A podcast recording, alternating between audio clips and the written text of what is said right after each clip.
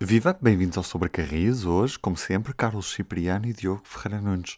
Vamos falar sobre os candidatos ao maior concurso de compra de comboios de sempre, da CP. E Diogo, começo mesmo por te pedir para me apresentares quem são estes candidatos ao concurso de, de fornecimento de comboios para a CP. Neste concurso, que é uma espécie de Liga dos Campeões da Ferrovia, temos seis candidatos para um concurso que está a valer 819 milhões de euros. Provavelmente o preço final será mais baixo, que isto depois é negociado. Então, vamos começar pelas empresas e depois passamos para os consórcios. Das empresas temos os chineses a CRRC, os japoneses a Itachi e os suíços da Stadler. Stadler que, como nós sabemos, vai fabricar os 22 automotoras para o serviço regional que devem chegar lá para 2025. Depois, nos agrupamentos, temos o conjunto Alstom com a construtora portuguesa DST, os espanhóis da CAF, que juntaram a unidade de fabrico de, de fabrico de comboios com o departamento de engenharia, e ainda temos uma parceria praticamente inédita entre a Talgo e a Siemens Mobility. Seis candidatos para um concurso que agora segue para a, a segunda fase, ou seja, em que dentro de dois meses, mais ou menos, já para meados de abril, vamos perceber quem é que pode passar à próxima fase, porque as empresas têm que cumprir requisitos de capacidade técnica e financeira. Os participantes que passarem à próxima fase terão de apresentar ao mesmo tempo propostas para fornecer as 117 novas automotoras e ainda construírem pelo menos uma oficina de manutenção de material circulante em Guifões. Carlos, surpreendido com algum dos concorrentes ou algum dos consórcios existentes? Sim, acho que muita gente está surpreendida com esta parceria entre a Siemens e a Talgo, que era bastante improvável, que é surpreendente e, e que é de saudar, pronto, vem dar algum músculo também a este concurso. Uh, queria só recordar que um, isto pode eventualmente fazer algum sentido de facto se pensarmos que a Talgo não produz comboios regionais nem urbanos. E, portanto, a, a Talgo, não tendo nenhum produto, que é aquilo que se pretende fornecer à CP, em circulação, encontra na Siemens um poderoso aliado, porque a Siemens tem, de facto, bons comboios, tem provas dadas na, na, na, na produção ferroviária e, e portanto, fazem, de facto, aqui uma parceria que me parece bastante, bastante forte. Dizer também que a Siemens é uma empresa que está instalada em Portugal há muito tempo, nunca saiu de cá, não produz comboios, é certo, mas está cá bastante instalada, e que tem uma parceria com a EMF, agora CP, no entroncamento para a reparação e manutenção das locomotivas 5600 e 4700. E, portanto, um, eh, faz sentido, de facto, esta parceria se formos um bocadinho analisá-la à, à, lupa. Depois há um consórcio com o grupo português DST que ficou com a EFASEC, portanto, que também por ser português, pode ter essa vantagem adicional. Refere-se à Alstom, portanto, não é? Sim, com a Alstom. Exato. Sim. Bom, mas a Alstom é apenas e tão só o maior fabricante de comboios da Europa e um dos maiores do mundo, não é? E sobretudo desde que comprou a Bombardier. Obviamente que o facto de ter este, este bracinho, digamos, em Portugal, um, com a EFASEC, também dá mais músculo, como é óbvio, não é? Mas uh, no que diz respeito a, a, uma das coisas muito valorizadas no caderno de encargos, que é a construção uh, de uma fábrica em, em, em, Portugal, só recordar que o CEO da Alstom para a Europa, o Gianluca Erbacci, numa entrevista que deu ao público uh, no verão passado, dizia que admitia ter um parceiro para fazer uma fábrica de comboios em Portugal, mas avisava que a indústria portuguesa tem de estar preparada para fabricar componentes para comboios. No entanto, também dizia outra coisa, dizia que uh, a sua empresa tem capacidade para responder à procura até 2050 nas atuais fábricas. E, portanto, se fizer alguma coisa em Portugal, será, digamos, porque ser obrigada, entre aspas, pela muita valorização que essa componente tem no caderno de encargos. A título individual temos chineses e japoneses, Carlos, não sei, podemos juntar os chineses e os japoneses ou não? Uh, sim, são os não-europeus neste concurso okay. e são bem-vindos porque de facto não, não podemos ter uma visão demasiado protecionista e fecharmos um concurso deste tipo só às empresas europeias, não é? Porque também esta, estas multinacionais europeias também operam em todo o mundo. E portanto, eu diria que os CRRC são o maior fabricante de comboios do mundo inteiro como é óbvio. É bem provável que, que queiram efetivamente construir uma fábrica em Portugal, porque eles querem entrar no mercado europeu através de Portugal e, portanto, já nem é pelo caderno de encargos valorizar isso, é porque de facto faz parte da sua estratégia. Eh, querem que o país seja uma porta de entrada para, para a Europa, apesar de já terem uma fábrica de locotratores na Alemanha, mas pronto, assim a sério seria através daqui, e depois dizer que, atenção, isto é uma empresa estatal, eles têm o apoio do Estado chinês e tem aqui um racional estratégico que vai muito para além apenas do preço deste concurso e de ganhar dinheiro com estes comboios. Agora, o reverso da medalha é até que ponto é que poderá haver aqui algum dumping, coisa em que os chineses sabemos que, eh, enfim, não, é inédito. Eh, agora, que de facto tem uma grande vantagem por terem o apoio do Estado, eh, por produzirem muito barato e por estarem realmente, mais do que ganhar este concurso para vender 117 comboios, que para eles são peanuts, o interesse deles é estratégico, é porem um pé na Europa e entrarem na Europa através de Portugal, enfim, eles estarão dispostos a lutar, digamos, para, para ganhar este concurso. Em relação à, à Itachi, uh, eles já estão na Europa, já estão na Europa, eles têm uma, uma fábrica em Inglaterra, estão a fornecer comboios para, para os caminhos de ferro ingleses, e uh, quando se fala na Itachi na, na Europa, está-se a falar também na Salmo Breda, porque uh, foi, foram comprados por eles, não é? É verdade que a Ansaldo não estava a viver uns bons momentos, eh, tinham vendido os comboios para a Holanda que foram devolvidos, também venderam os comboios para a Dinamarca em que aquilo não correu lá muito bem, mas, por exemplo, estão presentes no Metro Madrid, a Ansaldo, refirma a Ansaldo, mas que agora é Itachi e, e que, portanto, ainda por cima, uh, penso que o Ansaldo ou a Breda tinham comprado a Thales, que, é, que eram especializados em sinalização, e, portanto, os japoneses de facto têm muitas ferramentas, têm muitas armas na Europa para virem também em força para este concurso. Quem também tem vantagem são os suíços da Stadler, que já ganharam o, outro concurso, apenas os comboios regionais, e que por isso já, já têm uma linha de, de, de produção que pode servir a CP e que pode servir este concurso. Mas que ainda nem começou e eu tenho receio que aquilo se atrase, não é? Eh, se calhar o ideal para eles seria, ao fazerem aqui uma, uma linha de produção, fazerem juntarem os 22 mais 117, caso ganhem o segundo concurso, não é? Mas penso que não poderá, não poderá acontecer isso porque eles têm que começar já a produzir os 22. Obviamente que estas coisas também contam. Se isto correr bem no primeiro concurso, eh, seria uma vantagem para o segundo, mas não sei se a decisão será tomada ainda antes de se perceber se isto vai ou não correr bem.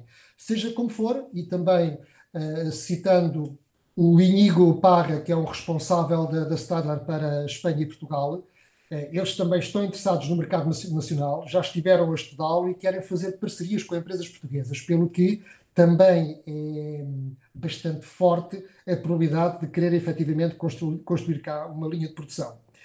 Bom, já quanto à CAF, eh, a CAF é uma empresa muito importante também em Espanha e no mundo inteiro, porque eles eh, vendem para muitos países.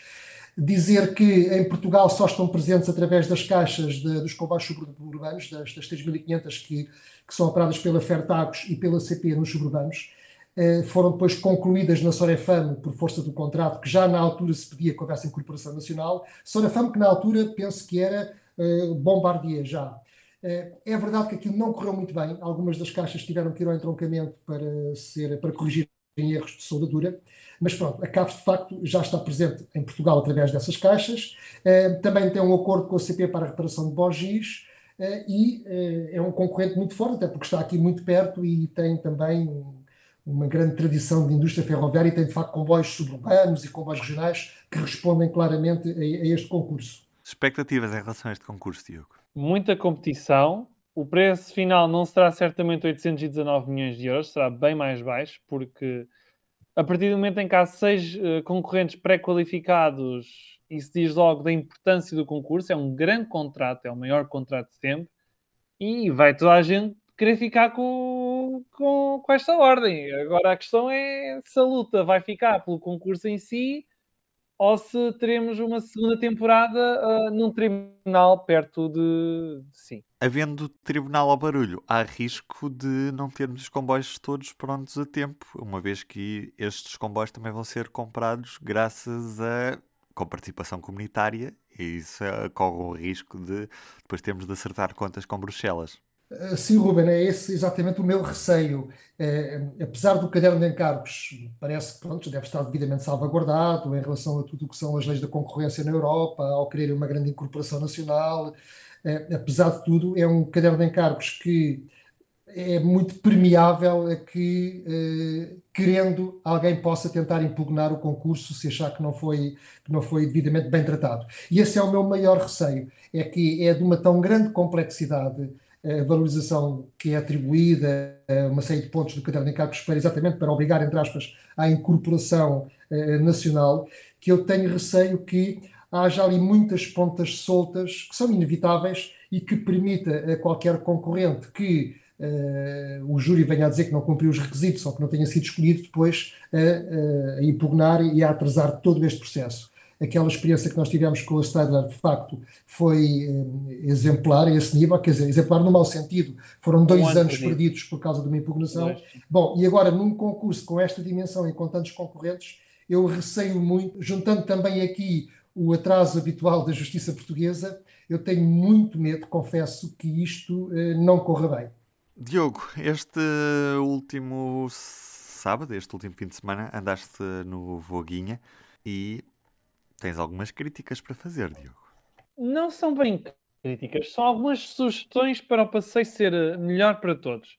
Porque eh, desta vez a CP decidiu marcar a hora de partida para as 9 da manhã.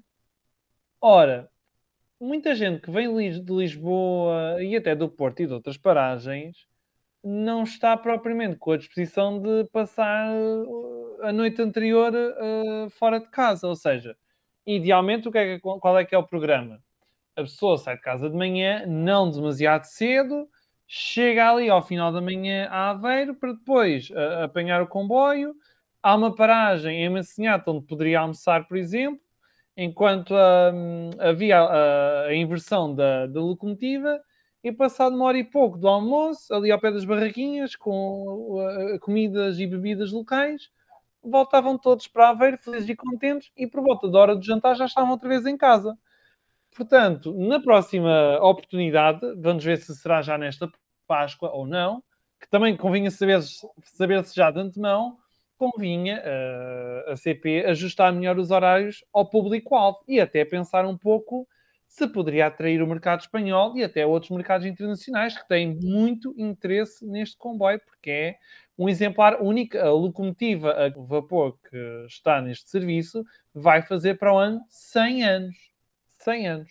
Carlos. Me queria só acrescentar às sugestões do Diogo uh, o seguinte, que é uh, uma maior proatividade por parte da CPI, em particular do seu serviço comercial, para divulgar e vender este comboio. Mas, em primeiro lugar, era necessário estabilizar a oferta, ou seja, até agora, da ideia que isto são experiências, que são ofertas pontuais, era necessário que o Volguinha tivesse um programa anual, eh, idealmente, se calhar, todos os fins de semana, na primavera e no verão, ou até ao outono, em que se soubesse que ali, sim, vai sempre funcionar, porque as pessoas soubessem que aquilo é um serviço quase regular, ou mesmo regular, embora seja um serviço turístico, mas depois era necessário que a CP vá às escolas promover este produto para que haja visitas de estudo, e há muitas escolas no país. É necessário que vá às juntas de freguesia quando organizam passeios séniores, é necessário que vá às câmaras municipais, é necessário que contacte empresas, porque o Volguinha é um excelente meio para que as empresas reúnam os seus quadros, os seus trabalhadores para uh, um tipo de viagem interessante para reunir as pessoas,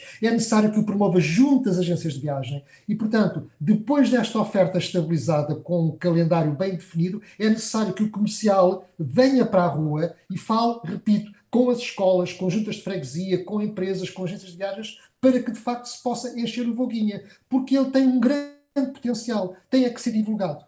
E já agora bilhetes numerados, porque há máquinas próprias para isso ainda na estação da Aveira, em que dá perfeitamente para numerar os bilhetes, que são as famosas, as famosas marqueteiras. Acho que é este o nome correto. Portanto, toca a dinamizar o Volguinha que ele merece. Faz falta essa previsibilidade ao longo do ano, ou seja, a CP no início do ano lançar todas as datas que tem previsto fazer o comboio ao longo do ano e não com esta antecedência reduzida que depois leva a que os programas sejam desconhecidos da, de grande parte da, da audiência, inclusive dos internacionais que às vezes precisam de marcar voos e tudo mais para poderem estar presentes nestas coisas e em cima da hora os voos são muito mais caros. Para fechar, Queria só dar um destaque também ao papel do comboio nesta guerra na Ucrânia, no que tem no comboio um dos meios de transporte principais para este processo de evacuação. Os caminhos de ferro ucranianos nunca pararam de operar na maioria das estações uh, e isso mostra também uma resiliência muito grande da parte dos ferroviários. Também não nos podemos esquecer que os países em volta da Ucrânia estão a oferecer viagens a pessoas que têm o passaporte ou a nacionalidade ucraniana. Uh, portanto, acho que os, os operadores ferroviários souberam estar à altura deste momento e mais uma vez mostraram como, como conseguem responder bem a, a, a crises. Um momento de humanismo no meio desta crise.